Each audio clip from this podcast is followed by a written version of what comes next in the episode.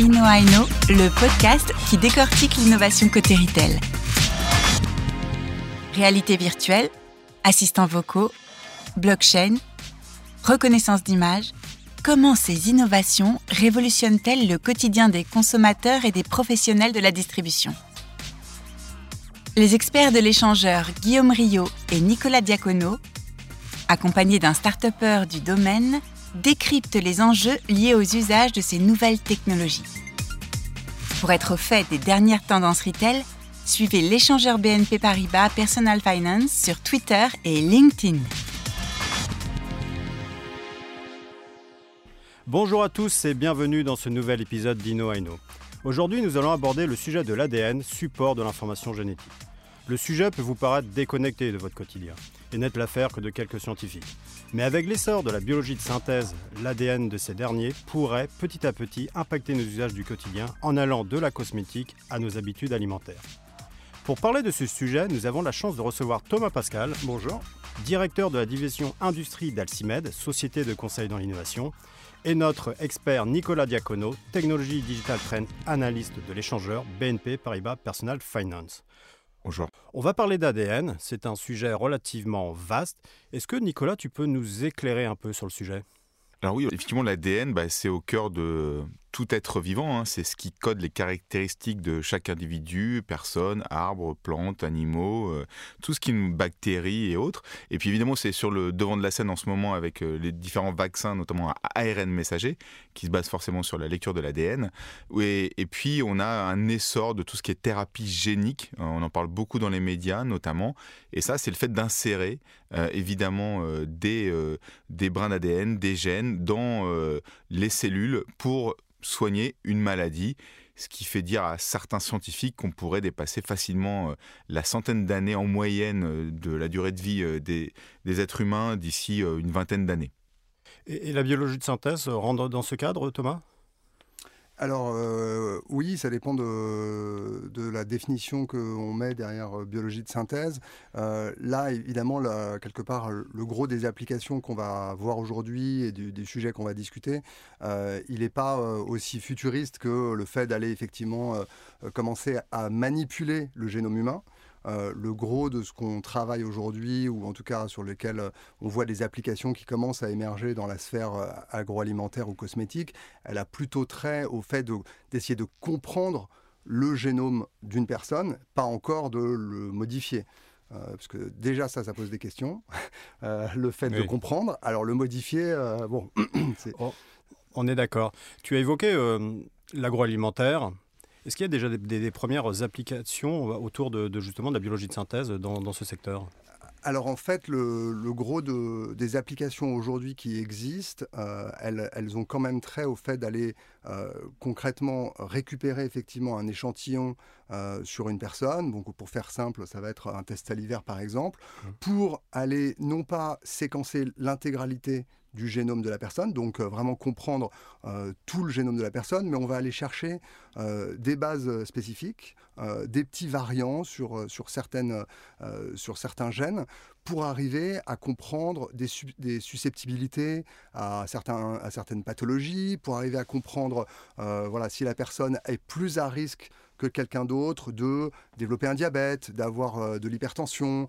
Euh, c'est ça aujourd'hui qui est euh, recherché, entre guillemets. D'accord, c'est passionnant, mais c'est quoi là, la finalité, Nicolas bah, bah, Typiquement, en complément de, ce que disait Thomas, c'est qu'effectivement, moi, quand j'étais aux États-Unis, par exemple, j'ai pu faire un test qu'on appelle récréatif, hein, pour avoir des informations sur effectivement mon génome avec des marqueurs, notamment sur la capacité à développer des, des problèmes dermatologiques. Et du coup, on, on me conseillait de manger plus d'oléagineux. Donc on voit ce lien effectivement entre le profilage entre guillemets euh, de certains marqueurs ADN pour des sensibilités et puis l'influence que ça peut avoir sur son quotidien, euh, son alimentation par exemple. Donc c'est vraiment dans cette dimension-là où c'est intéressant. Effectivement, on n'est pas encore à manipuler. Et puis euh, c'est la biologie de synthèse là où c'est intéressant aussi, c'est que ça peut être utilisé pour la production alimentaire, mais ça on, on dévient peut-être un peu du sujet de l'ADN, c'est qu'effectivement aujourd'hui on peut utiliser des bactéries pour produire des aliments, pour produire même de l'énergie, du bioéthanol à partir de bactéries.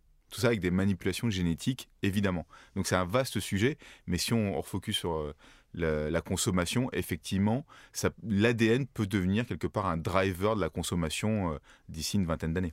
Ça pourrait, on pourrait dire par là que le séquençage ADN pourrait créer la, la source d'une future food de demain? En tout cas, c'est l'objectif, c'est-à-dire que euh, la, velléité aujourd'hui des acteurs euh, industriels ou des startups qui se développent euh, dans ce domaine-là, c'est de, pouvoir appuyer une logique de personnalisation. C'est une tendance de fond aujourd'hui des industries de, la grande consommation, on va dire, pour faire simple, de se dire comment j'arrive à proposer plus de produits et aussi plus de services qui visent à avoir non pas un produit qui va convenir au plus grand nombre, mais un produit qui va être le plus adapté possible. Quand tu parles de personnalisation, c'est quoi adapté C'est par rapport à mes... Justement, mm. alors quelque part, euh, ça revient à, des questions de base de la segmentation marketing euh, de ma cible, etc., qui, a, qui, qui, continue toujours d'avancer dans ces domaines-là pour essayer d'avoir des produits qui sont le plus, le plus, le plus, qui correspondent le mieux à tes besoins à toi, par exemple. En termes de goût, en termes de, de, santé, d'efficience en calories Ouais, là, plutôt mmh. par rapport à des aspects qui vont être euh, dans la sphère nutritionnelle ou euh, santé, mais santé bien-être, parce qu'évidemment la frontière ensuite va être euh, fine sur le fait de ne pas aller vers quelque chose qui va commencer à promettre le traitement de maladies. On, est forcément obligé, à partir du moment où on est dans une sphère de grande consommation, de se restreindre à des usages qui vont être dans dans de la prévention, dans de la maîtrise d'un risque, mais on peut évidemment pas commencer à dire que euh, on va développer un produit pour toi qui te euh, soigne de ta maladie, ou alors on n'est plus dans la sphère de, de la grande conso. Tu parlais d'industriels, d'acteurs. Euh, toi, Nicolas, tu en connais déjà qui sont déjà sur ce créneau dans bah, l'alimentation en particulier? Alors dans l'alimentation, je sais qu'il y a des réflexions euh, chez Amazon, euh, évidemment, parce qui, qui investit. Amazon. Oui, qui investit dans des startups autour de la génomique. Alors c'est pas anodin. Hein. On sait très bien qu'ils ont aussi des velléités à créer des fermes urbaines. Donc ce qui fait dire à certains experts qu'ils sont en train de travailler pour créer évidemment les semences pour les fermes urbaines, pour qu'il y ait plus de productivité au niveau de tout ce qui est urban farming, qui est une grosse tendance qui s'est accélérée. Et puis également en Asie, Tencent, euh, qui a investi dans une startup qui s'appelle iCarbonix, euh, qui propose de vous guider tout au long de votre vie, euh, dans tous les points de vie, de l'alimentation, santé, sport, tout ce que vous voulez, à partir de votre ADN. Alors tu peux être un peu plus explicite. Grosso modo, si je comprends bien, via Tencent, je fais un test ADN, ils font un séquençage, et par rapport à ça, ils vont adapter toutes les offres possibles dans mon environnement de vie, aussi bien l'alimentaire, le sport, et donc, par rapport à mon code génétique, j'aurais des services vraiment personnalisés, plus qu'hyper personnalisés même. Complètement, mais c'est exactement ça. Ils te diront voilà, euh, vous avez des fibres musculaires euh, plutôt rapides, vous faire tel type d'activité physique, vous avez. C'est bienvenu euh, à Gataka là. C'est exactement ça. Mais tu sais, mmh. la, dimension de la donnée est complètement différente entre l'Europe et encore plus la France, où les tests ADN sont très régulés, réglementés, et on ne peut pas savoir ses origines, par exemple. en France, il faut passer par la justice. contrairement euh, en Angleterre, par exemple. Donc il y a des réglementations qui sont différentes aussi en Europe sur ces sujets-là.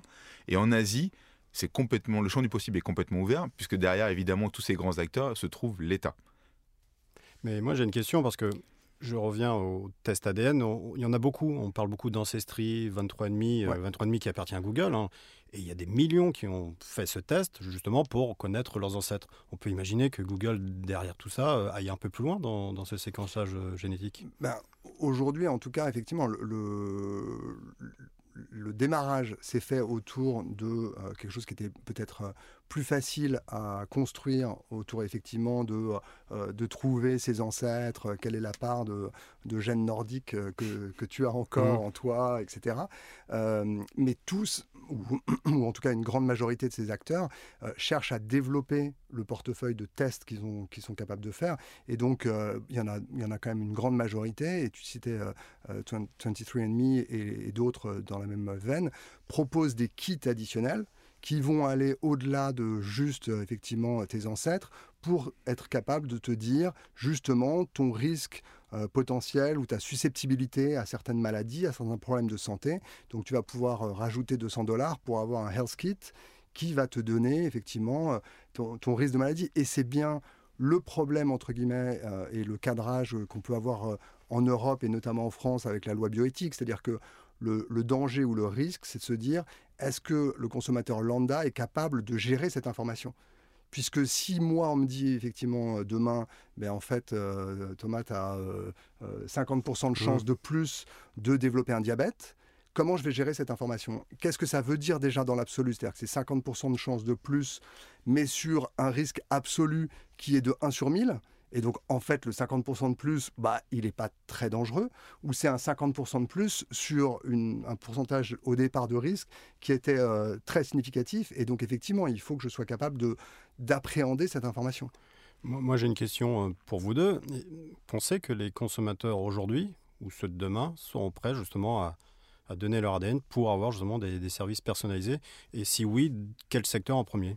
Donc, en complément, effectivement, pour rebondir sur ce que tu viens de dire, Guillaume, il y a une étude qui a été menée par Euromonitor euh, en Europe et qui explique que près de 20% des consommateurs sont prêts à donner leur ADN pour avoir des offres personnalisées notamment dans l'alimentation et la cosmétique, parce que on parle beaucoup de, nourriture, mais euh, Thomas pourrait même plus loin dans le détail, mais ça impacte aussi la cosmétique et c'est pas nouveau.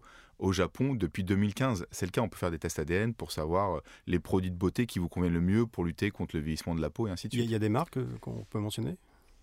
Il y, a, y, a notamment une, une boîte qui s'appelle Cat Care qui a lancé son, son kit DNA qui vise effectivement à pouvoir donner quelque part sa susceptibilité, notamment euh, au vieillissement.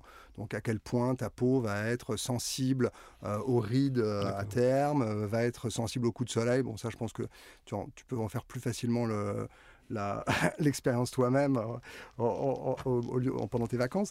Mais, mais c'est ça la, finalité, entre guillemets. c'est effectivement de pouvoir proposer un niveau de service qui fait que le consommateur va se dire, ben ouais, moi j'ai envie. Et aujourd'hui, euh, effectivement sur cette question de se dire mais est-ce que le consommateur va vouloir euh, avoir cette information? Oui, c'est complètement dans l'air du temps. On voit bien aujourd'hui que, euh, on va revenir à des basiques, hein, mais le, développement d'Internet, etc., fait que quand même le consommateur lambda, entre guillemets, il a une, appétence pour l'information, une volonté de, de, se prendre en main ou se prendre en charge vis-à-vis -vis de sa santé, vis-à-vis -vis de son alimentation. Il a envie de comprendre. Mmh. Après, effectivement, comme c'est des choses qui sont techniques et pointues, la question, ça peut être est-ce qu'il voilà, est qu'il va gérer cette information? J'entends, sauf que là, c'est des informations de l'intimité. Ouais. C'est notre corps. Ouais. Et je sais que Nicolas, tu avais écrit un article justement par rapport, on peut imaginer que l'ADN deviendrait peut-être un outil de scoring demain.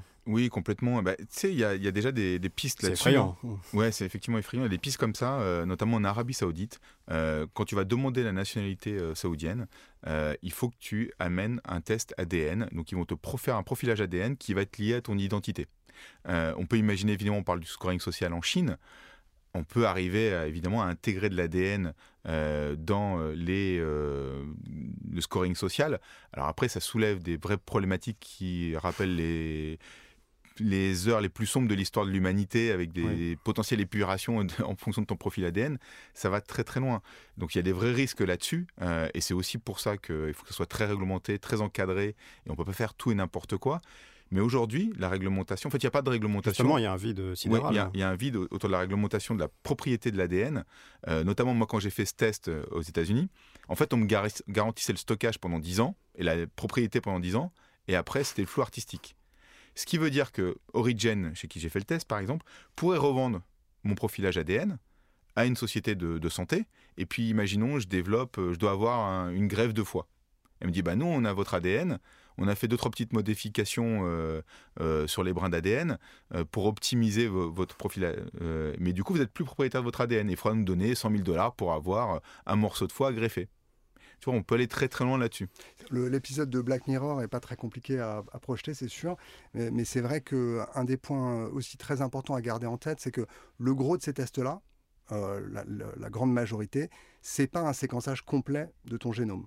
Ça va être en fait le fait d'aller rechercher donc ce qui en termes de business model est intéressant parce que ça veut dire que à chaque fois qu'il y a des avancées scientifiques supplémentaires bah, tu vas devoir refaire un test parce qu'on va pouvoir on va aller chercher des nouveaux pans mais c'est vrai que cette, cette, logique de se dire euh, mais quid de mon, de mon information dans le cas où tu as fait un séquençage complet et où donc il y a quelque part. Qui sont de plus en plus accessibles. Et qui sont de plus en plus accessibles. Et effectivement, le, delta de prix, euh, enfin aujourd'hui, un séquençage complet, on est plutôt sur un, ordre de grandeur d'un de, de, millier de dollars et ça va probablement descendre mmh. encore en dessous de ça. Mais donc on n'est pas à aux quelques dizaines ou centaines de, dollars de, du coup de juste d'aller chercher quelques, quelques, quelques bases qui nous intéressent sur quelques gènes particuliers. Par contre, c'est effectivement la, problématique de, euh, de où vont atterrir euh, ces données et même leur sécurisation, euh, c'est une vraie question. Et il y a une société israélienne qui s'appelle Denatix, par exemple, dont quelque part le positionnement, c'est justement de dire, bah, attendez, nous, on va vous faire un séquençage, mais on va utiliser la technologie blockchain comme vous, le, vous, l'avez, vous en mmh, avez brillamment parlé il n'y a pas très longtemps, euh, les gens pourront refaire une boucle là-dessus. Euh, mais, mais, effectivement, l'idée, c'est de se pouvoir se dire, non, c'est tellement critique que euh, moi, j'ai envie, oui, d'avoir effectivement accès à l'information sur mon génome, mais, je veux que ce soit hyper sécurisé, parce que si demain, n'importe qui, indépendamment de la propriété réelle, peut potentiellement hacker le, site de la boîte qui m'a fait le truc et avoir quelque part mon, génome, je, voilà, c'est sûr qu'on peut, euh, si on s'est fait voler sa carte bancaire, on peut la changer. Euh, son patrimoine génétique, euh, voilà, vous n'allez pas pouvoir le modifier parce qu'en en fait, il est sur le web. Quoi. Mais en tout cas, ce qui est, certain, c'est que toute cette activité autour de l'ADN, c'est un secteur qui est en pleine explosion aujourd'hui. La biologie de synthèse en général va être un vrai vecteur économique sur les cinq prochaines années. et le, meilleur exemple, en fait, là-dessus, c'est le, vaccin Pfizer. Hein avec de l'ARN messager. Ça fait partie de la biologie de synthèse. Le, Covid-19 a accéléré. Voilà, hein. exactement. Et donc cette prise de, conscience, elle est, elle est réelle. Et tu sais, l'évolution par rapport notamment, on peut faire le lien avec le génisme, hein, euh, ça a beaucoup évolué au fil des années. Aujourd'hui, quand tu fais une détection de trisomie 21, tu es quelque part dans une forme de génisme. On peut imaginer que dans 50 ans, ce qu'on trouve éthiquement euh, insoutenable aujourd'hui soit quelque chose qui soit dans le, commun des mortels, dans le quotidien. Donc c'est très compliqué de se projeter là-dessus. Euh, et pour corroborer aussi ce que disait Thomas, un autre exemple de start-up, AlgoCart, qui est une start-up israélienne aussi, a des discussions en tout cas avec Walmart pour pouvoir te permettre d'acheter des produits en fonction de ton état de santé. C'est-à-dire que tu vas renseigner tes pathologies quand tu vas te loguer sur le site web pour faire tes courses alimentaires, et puis tu ne pourras acheter que des produits qui vont correspondre à ton état de santé. Donc on est aussi déjà dans ces premiers pas de personnalisation. Et évidemment, la startup nous dit que dans 15-20 ans, leur objectif, c'est d'intégrer de l'ADN, d'intégrer euh, ton bilan sanguin dans leur plateforme. Comme ça, l'algorithme va te dire exactement les produits qu'il faut acheter et ainsi de suite, dans la prévention. Parce que aussi le système de santé fait que ça, le rapport à l'ADN change. Euh, en France, on est plutôt dans le curatif parce qu'on a une bonne couverture sociale. Aux États-Unis, on a le préventif parce que les coûts sont exorbitants. Euh, Thomas, c'est un sujet que vous suivez chez Alcimed. Tu peux nous parler un peu d'Alcimed Oui, bien sûr. Euh, donc en fait, nous, euh, comme tu le disais en introduction, l'idée c'est que on est 200 explorateurs, comme on, aime le dire, à travers le monde. On accompagne des acteurs qui sont industriels, des startups et des institutionnels pour arriver à faire voilà, augmenter leur, leur business, explorer des, des, zones qui sont grises pour eux. Et donc, typiquement, cette question qu'on traite aujourd'hui du test génétique, de comment euh, demain euh, ce test génétique peut me permettre de développer des produits qui sont plus adaptés, c'est une question voilà, que, que, les, industriels de, euh, du FMCG au global sont un peu obligés de se poser, puisque c'est dans la la tendance de fond de cette volonté de personnalisation et de service. Et au-delà du, corps médical, tu as plus d'autres, des, de nouveaux acteurs qui ont cette demande autour de l'ADN, justement? Alors euh, oui, parce que justement, euh, enfin, on, citait, euh, on citait tout à l'heure des acteurs au Japon. Nestlé, par exemple, a fait un, test il y, a, maintenant deux ans sur les personnes âgées avec un combo et où il faisait en même temps des tests génétiques pour derrière proposer quelque part des recommandations en termes de, nutrition. Ils s'en est où actuellement? Euh, je ne sais pas ce qu'ils ce qu'ils ont, voilà, ce qu'ils ont mmh. développé, mais c'est sûr, enfin, s'ils ont continué à. C'était les premières prémices, quoi. Ouais, mmh. exactement. Mais on, est, enfin, on, l'évoquait tout à l'heure. Hein, la première barrière, c'est qu'il y a quand même beaucoup de pays au monde où de toute façon, aujourd'hui, c'est pas possible. C'est contraint par la réglementation. Donc forcément, euh, on en est quand même plutôt à euh, à projeter l'univers des possibles de demain et à se préparer à ça, à se rapprocher des grands groupes, et ils en sont plutôt à se rapprocher ou à prendre des, participations mm. dans des startups plus que. on l'a vu avec euh, Amazon, avec Nicolas. Exactement. Vous avez l'exemple pour nos, animaux de compagnie de, Mars qui a, qui a investi via, sa venture, via son venture fund dans, dans Wisdom Animal Health, qui fait, voilà, qui fait exactement le même genre de test, mais pour ton petit chien et qui va te permettre euh, de te donner des recommandations. de la même manière que 23andMe, en un, ils vont te dire finalement, euh, est-ce que c'est un 100% épagnol breton ou euh, non, il a 10% de telle et telle race. Et derrière, d'être capable, pareil, de tester sa susceptibilité ou son risque de développer certaines maladies et sa susceptibilité à certains traitements thérapeutiques, ce qui est proche de ce qu'on voit en, humain, hein, de pouvoir dire ben non, non, ça ne sert à rien de lui donner tel médicament, ça ne marchera pas sur ton petit chien, donc euh, s'il a un problème, il faut le traiter différemment. Et c'est ça un peu la, la, logique, entre guillemets, dans, ces développements. Mais en complément, justement, il y a une autre startup, euh, Rejuvenate, euh, en Californie, qui travaille sur les pathologies génétiques, notamment cardiaques des King Charles, et qui propose justement par thérapie génique de les soigner par ce biais-là. Donc on voit ce qui est fait sur l'animal, je pense quand même qu'il y a de fortes chances que les mentalités évoluent. Tu as parlé de la loi bioéthique. Euh, le, stop qu'a pris la loi, enfin l'évolution, en tout cas l'édition qui a été prise sur la loi bioéthique est complètement différente de celle qui ont été prises dans les éditions précédentes. Ça évolue doucement, mais sûrement vers cette ouverture, en tout cas, autour euh, du business de l'ADN. Mais est-ce que, euh, en conclusion, est-ce que le passeport génétique pourra accélérer justement cette démocratisation? On en parle beaucoup. Ouais, alors euh, passeport génétique. Euh, je pense que ça serait justement la démocratisation pour le grand public. Ah, ça va être compliqué là parce que quand même tu touches vraiment beaucoup à la vie privée. Alors tu peux avoir un bah, passeport, euh, un, un, passeport médical en tout cas avec le Covid 19 qui va commencer à, émerger dans les discussions. On voit qu'il y a des gens qui sont vaccinés qui voudraient ça pour pouvoir revivre comme avant. Et euh, c'est peut-être les prémices, effectivement, d'avoir euh, ton ADN associé euh, à ton ID, à ton identité nationale, mais qui soit aussi peut-être ton mot de passe universel, en fait. Est-ce que notre ADN ne va pas devenir le login password générique, que ce soit en ligne, en magasin, partout? Et en fait, au-delà, c'est de la, biométrie poussée à l'excès, en fait. Ton, numéro de sécu US. c'est ça. On arriverait dans un monde lisse et très préventif. Bah, Gataka, quoi. Gataka. Après, c'est quand même, euh, enfin, pour moi, une, dimension qui est vraiment importante à appréhender ou, à, bien comprendre quand même dans le, développement de ce type de test, c'est quand même le fait qu'aujourd'hui, on est vraiment sur euh, des recommandations qui sont, qui sont un, peu convenues, un peu top line, notamment parce qu'en fait, aujourd'hui, on ne fait que dire je, récupère, euh, j'analyse entre guillemets certaines de tes caractéristiques et je dis oui, tu as un risque de ceci ou de cela, potentiellement un peu plus que la moyenne, etc. Euh, pour qu'on puisse avoir une vraie offre personnalisée et qu'il puisse y avoir un développement euh, dans le long terme, il faut aussi que on gagne en pertinence de ces recommandations. Et pour ça, ça veut dire qu'il faut avoir une offre qui soit beaucoup plus holistique, où ça sert à rien de te donner ces recommandations et de te lâcher dans la nature. Il faut que je sois capable aussi de suivre euh, tes, apports, euh, ton activité physique, euh, le cadre quelque part environnemental qui va permettre de, donner une, une, vraie recommandation. Bah super, merci à vous deux pour ces brillants éclairages. Merci à nos auditeurs et je vous dis à bientôt pour un nouvel épisode d'Ino Aino. Merci, au revoir. Merci, Au revoir.